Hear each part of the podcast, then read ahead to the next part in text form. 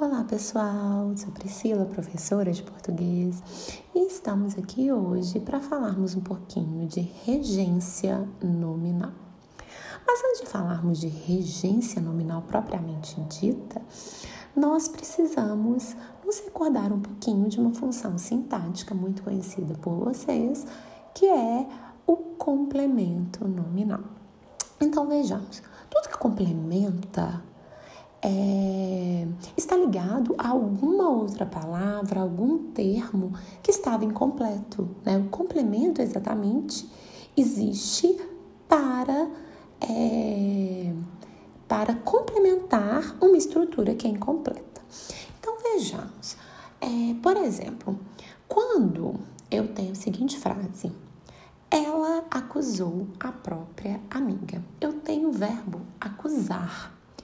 Quem acusa, acusa alguém. Então a própria amiga recebe essa ação de ser acusada. Então vejamos, nós temos um verbo que precisa de um complemento, correto? Então, da mesma maneira que eu tenho um verbo que precisa de complementos, eu também tenho nomes que precisam de complementos. Então, o que, que nós temos, por exemplo? Eu tenho é, substantivos, adjetivos e advérbios que são incompletos e necessitam de uma outra estrutura linguística para ter o seu sentido, o seu sentido fechado finalizado. Então vejamos, se eu te disser assim, ela fez várias acusações.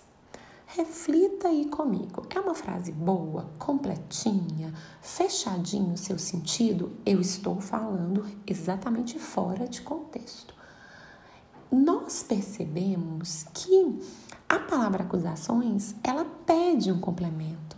Então, se eu te disser, ela fez várias acusações, eu sinto que você vai ficar esperando eu complementar, né?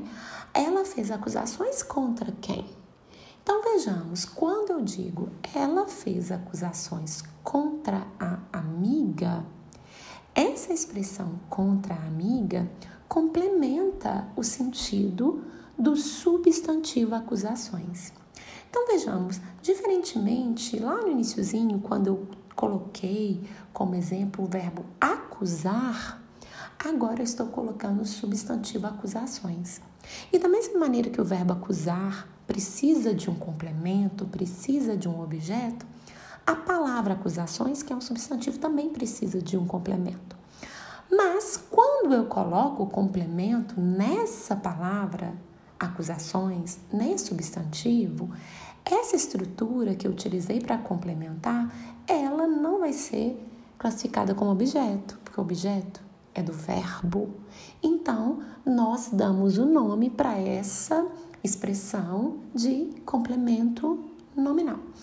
E aí é importante a gente pensar o seguinte: o complemento nominal, ele sempre vai ser regido por uma preposição. Ele sempre vai ser iniciado por uma preposição. E aí, nós já começamos a pensar é, a respeito do nome do nosso conteúdo de hoje, regência nominal.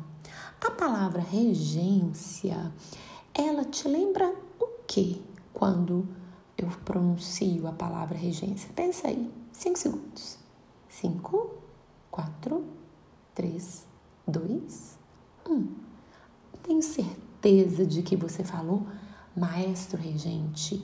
Né? Eu, eu sei que você deve ter pensado naquela orquestra maravilhosa, orquestra filarmônica. Pessoal, você que nunca foi a um concerto tem de ir a um concerto. Meu bem, lembrando que esse concerto é concerto com C, por favor. Então, por que existe o maestro regente? O maestro regente é aquele que rege a orquestra, é aquele que conduz, é aquele que guia, é aquele que orienta. Então, o que isso tem a ver com a nossa regência nominal? Quando estudamos regência nominal, pensamos em palavras, pensamos em nomes, substantivos, adjetivos, advérbios que regem, que conduzem, que orientam alguns complementos. Então, nós temos palavras na língua portuguesa que precisam desse complemento E nós vamos estudar em regência nominal algumas delas. Então, exemplos.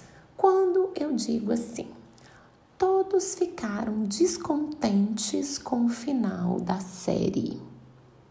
Então, veja bem, todos ficaram descontentes com o final da série. A palavra descontente é um adjetivo, mas se eu disser a vocês apenas a seguinte frase: todos ficaram descontentes. É uma frase boa? Tem um sentido completo? Não tem. Eu tenho de contar a você com que essas pessoas estavam descontentes. Então, quem fica descontente, fica descontente com algo, com alguém. Logo, a palavra descontente, ela rege, ela pede um complemento nominal. Então, pessoal, o que nós precisamos entender? Nós precisamos entender que algumas palavras precisam desses complementos.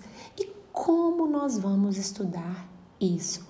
No nosso livro didático, em gramáticas, em sites, existem várias listas de palavrinhas que podem é, gerar dúvidas em relação ao tipo de preposição, a qual preposição é, essa palavra vai exigir. Então, o que, que você vai fazer a partir de agora? Você vai nas listinhas que vocês têm disponíveis li no livro didático, nas gramáticas, na internet e vai observar quais palavras você tem mais dúvidas vai anotar essas palavras, porque é por meio das suas dúvidas que você vai ir aprendendo quais são as preposições exigidas ou não por substantivos, adjetivos e advérbios. Pessoal, espero que você tenha compreendido.